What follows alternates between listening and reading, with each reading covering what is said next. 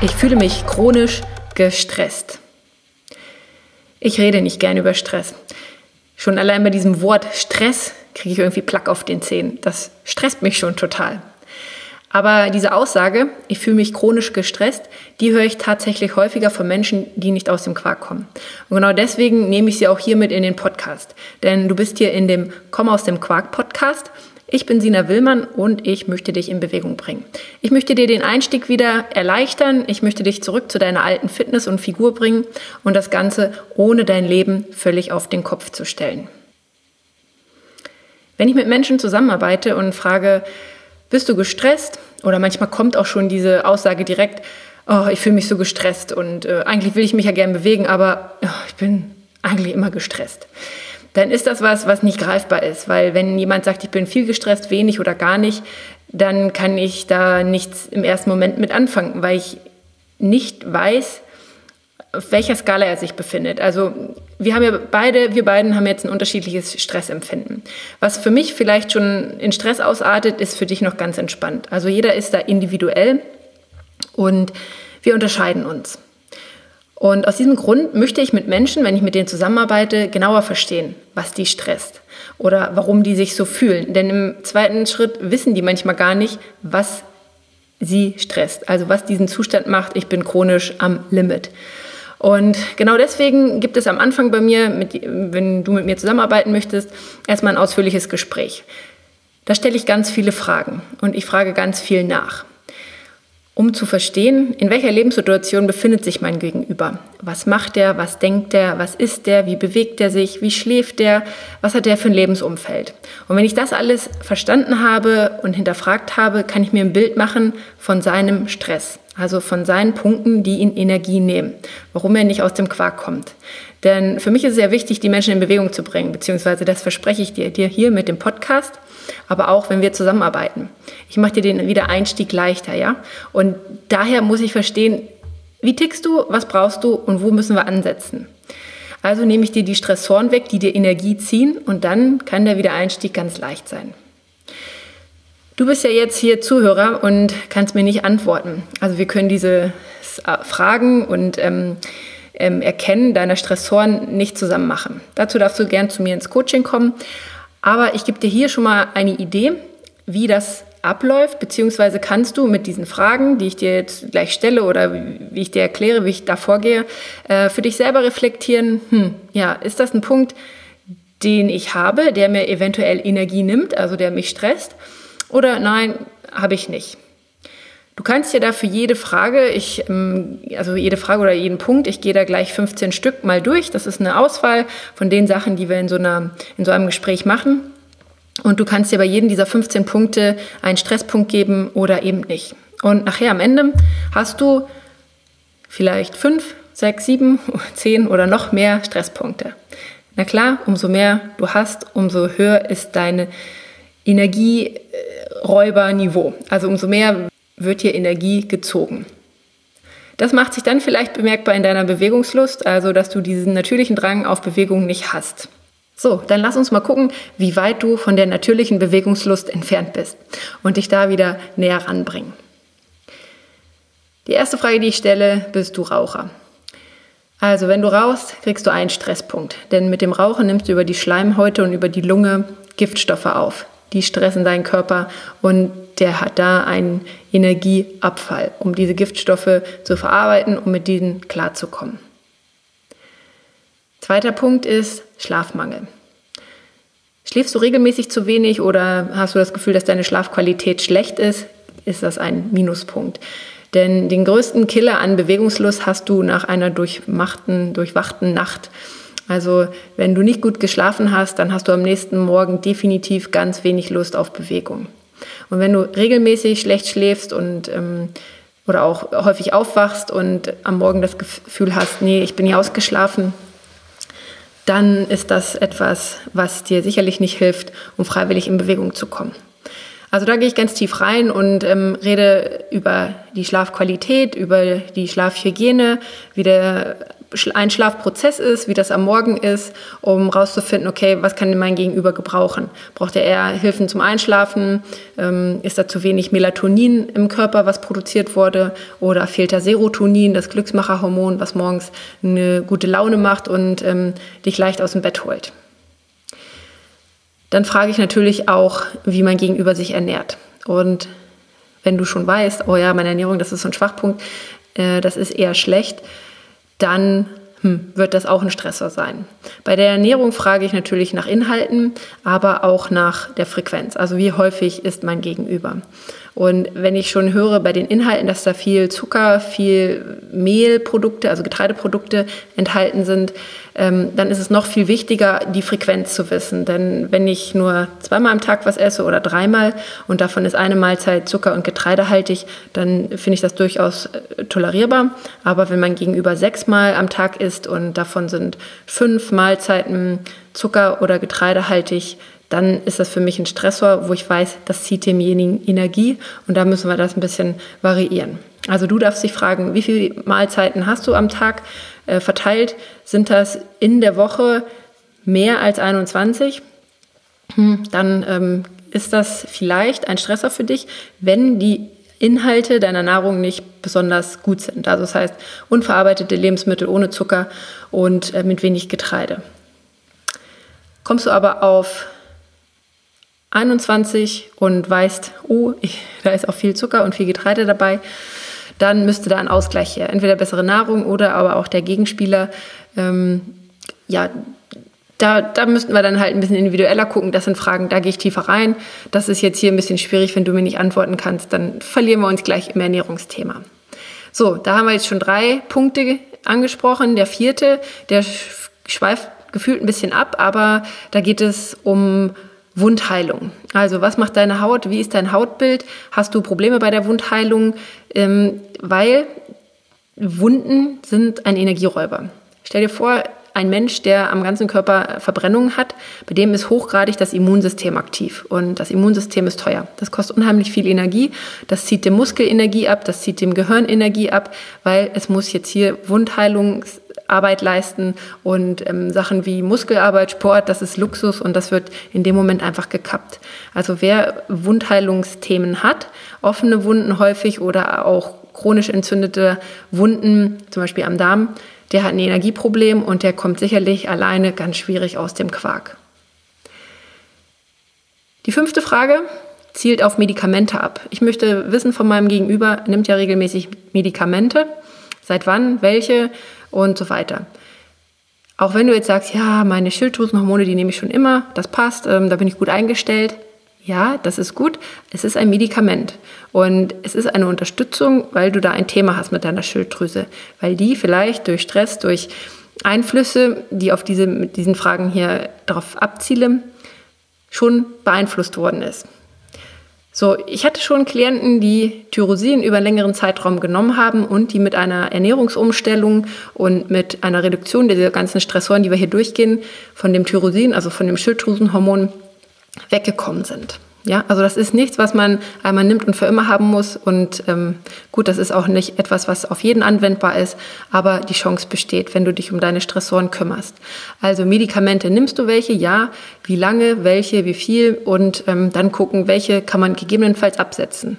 Diabetiker zum Beispiel, wenn die in Bewegung kommen, können die die Insulinspritze irgendwann weglassen. Sechster Punkt. Hast du einen Mangel an frischen Nahrungsmitteln? Der zieht natürlich zieht wieder auf die Ernährung ab. Ähm, also man kann natürlich sagen, ich esse wenig Getreide und Zucker, aber dann gibt es ja noch ganz viele andere Sachen, die man essen kann und ist unter diesen anderen Sachen auch wirklich ausreichend frische Nahrungsmittel dabei.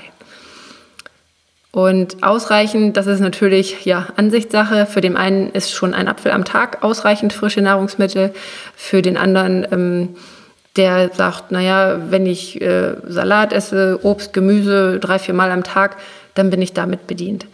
Ja, da frage ich auch näher nach, weil ähm, natürlich ähm, gibt es da keine pauschale Antwort, wie viel Frisches ausreichend ist, aber der nächste Schritt wäre zu gucken, okay, wie sieht dein Blutbild aus? Hast du alle benötigten Vitamine, Mineralstoffe, Hormone oder gibt es da einen Mangel? Wenn es da einen Mangel gibt, dann ist vielleicht nicht genügend frische Nahrung, die du zu dir nimmst, dabei.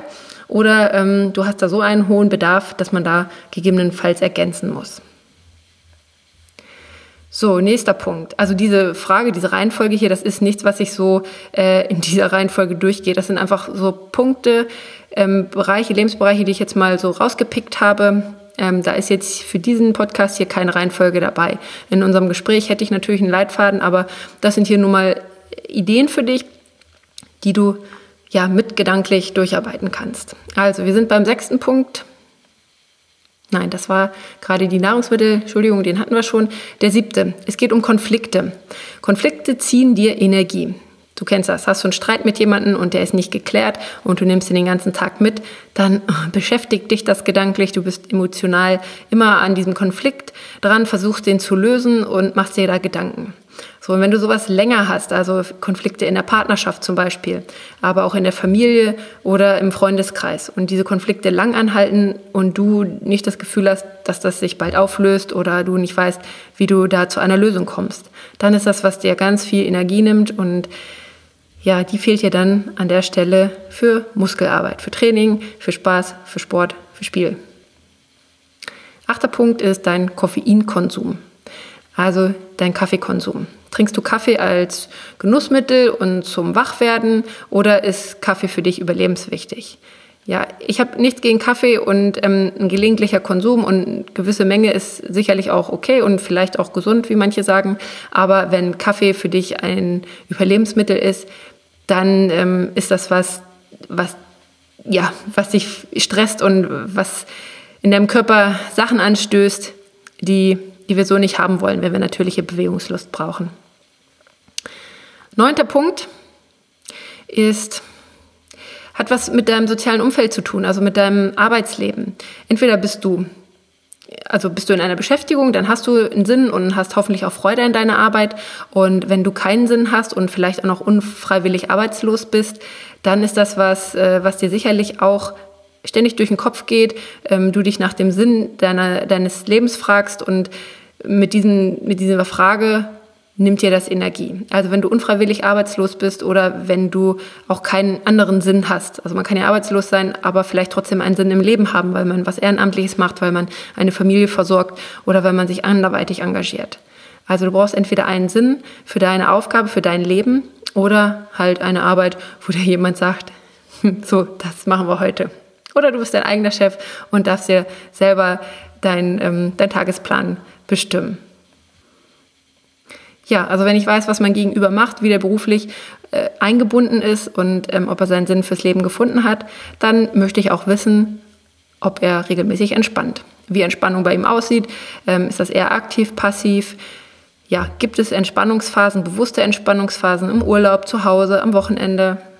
Das ist wichtig zu wissen, wie da der Rhythmus ist. Ist das immer lange Belastung und wenig Entlastung oder eher in kürzeren Abschnitten?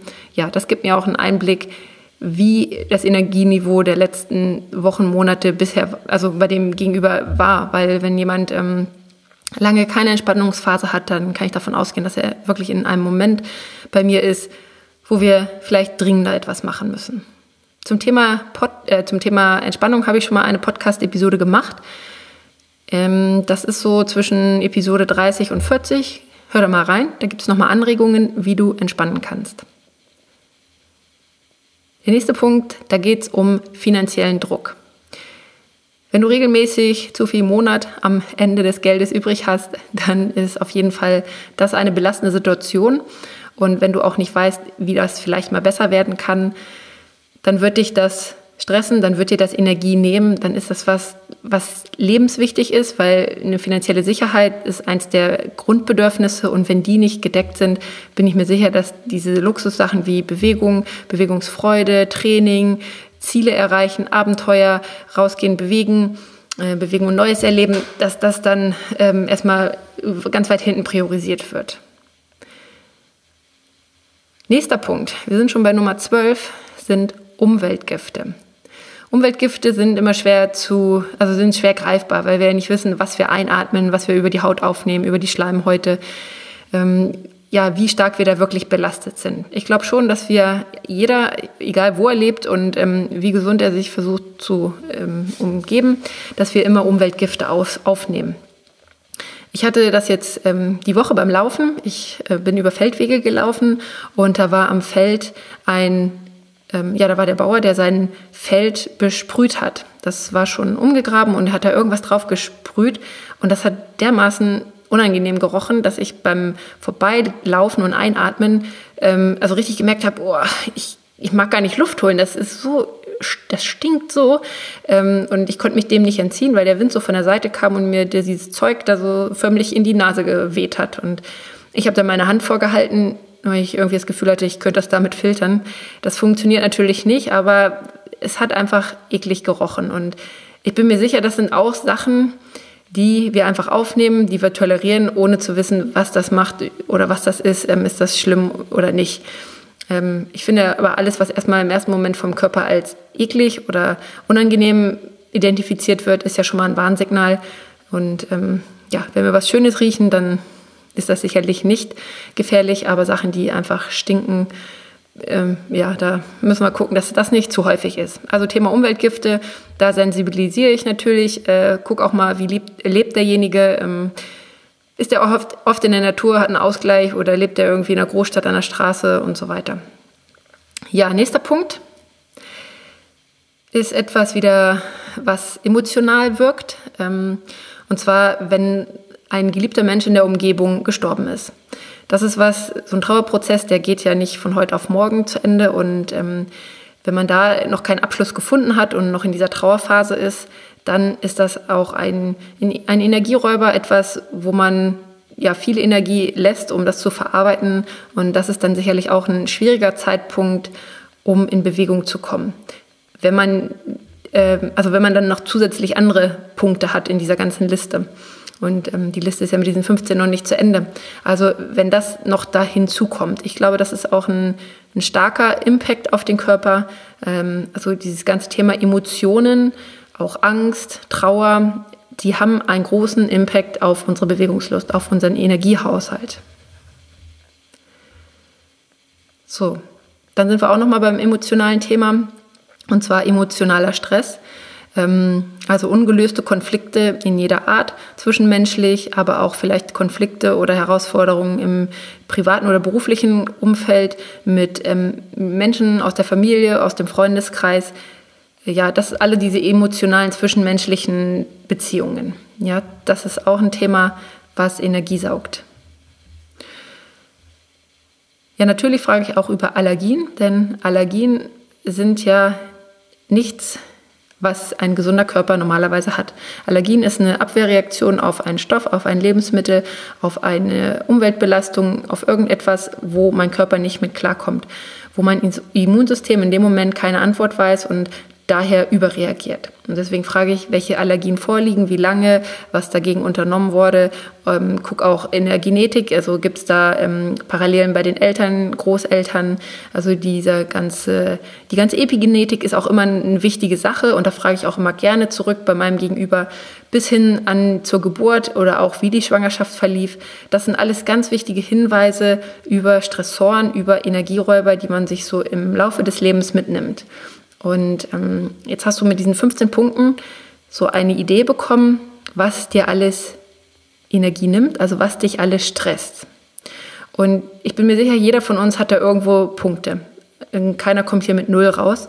Und du darfst dir jetzt aber merken, ein, zwei, drei, vier Punkte ist alles okay, gerade wenn die akut sind. Ja? Wenn du mal eine Phase hast, wo du dich schlecht ernährst oder mal eine Phase hast, wo du äh, dich nicht bewegst, dann ist das alles okay. Da hat der Körper Mechanismen dafür und ähm, kann dagegen steuern. Aber wenn mehrere Punkte länger anhalten und der Körper keine Lösung weiß dazu, dann wird es chronisch und dann wird es unangenehm, denn dann geht es Richtung Krankheit. Ja, und das wollen wir vermeiden. Deswegen möchte ich dich sensibilisieren, da frühzeitig einzugreifen, dich um deinen Körper zu kümmern, um Bewegung, Ernährung, aber auch um die emotionalen Themen. Wie du gemerkt hast, das hat auch Einfluss auf deine Gestresstheit, also auf dein Stressniveau. Ähm, aber auch Sachen, die einfach zu uns kommen, wie Umweltgifte und andere Einflussfaktoren, wo wir nicht immer die Möglichkeit haben zu reagieren. Ja, aber bei den Punkten, wo du selbst Verantwortung übernehmen kannst, mach es. Ja, am Ende noch drei Quick-Tipps gegen Stress, die man immer und überall, überall einsetzen kann.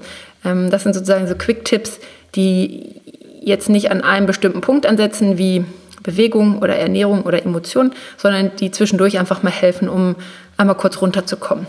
Da ist an erster Stelle herzliches und tiefes Lachen. Also so mal richtig wieder aus dem Bauch raus, aus dem vollen Körper raus zu lachen. Laut. Einfach wenn du was hast, was dich antriggert, dann lass es laufen und wenn du nichts hast, dann lach einfach so für dich. Wie du vielleicht auch manchmal unter der Dusche singst, kannst du auch einfach laut lachen. Das entstresst. Der zweite Quick-Tipp ist, geh raus in die Natur, besonders im Wald. Der Wald, der hat eine besondere Entschleunigung, weil die Natur, die kommuniziert untereinander, also Bäume ähm, kommunizieren untereinander ja, ich weiß, das hört sich jetzt merkwürdig an, aber da gibt es wirklich Untersuchungen und ähm, das wird auch in, in Japan als Waldbaden in einer Therapie angeboten. Also das ist bewiesen und du kannst es gerne ausprobieren, wenn du es nicht glaubst. Also viel in der Natur aufhalten, besonders viel im Wald. Und ähm, da reagiert dein Körper mit bei dieser Kommunikation zwischen den Bäumen. Dein Immunsystem wird sensibilisiert, gestärkt und du kommst schneller zur Ruhe und entstresst. Ja, und der dritte Quick-Tipp ist ausatmen ja, wir atmen immer sehr viel ein und vergessen manchmal das Ausatmen, also das komplette Ausatmen. So richtig alles rauslassen. Und wenn du das schaffst, wird dich das auch entstressen. Ja, das soll es gewesen sein. Ähm, gib mir gerne ein Feedback, wie viele Punkte du dir vergeben hast. Und wenn du jetzt das Gefühl hast, ja, ich muss da irgendwie mal dran arbeiten, ähm, so zwei, drei Punkte, das, ähm, ja, da, da müsste ich jetzt loslegen, dann kontaktiere mich gerne, wenn du Hilfe brauchst. Und ansonsten leg los, vielleicht mit der Freitagsepisode hier im Komm aus dem Quark Podcast, denn da mache ich dir den Wiedereinstieg ins Lauftraining ganz leicht. Jeden Freitag gibt es jetzt immer eine Episode, wo ich einen Trainingsplan vorstelle, der dich in der dich auf die 5-Kilometer-Runde bringt. Und zwar in einer Zeit von 34 Minuten. Also das ist ein ungefähres Tempo äh, für jemanden, der ja schon eine Lauferfahrung hat, der schon läuft und sagt, ja, ich möchte mich in der Zeit verbessern oder ich möchte überhaupt in, in diese, auf diese Distanz kommen. Also hör da freitags rein, da stelle ich immer einen ausführlichen Trainingsplan vor.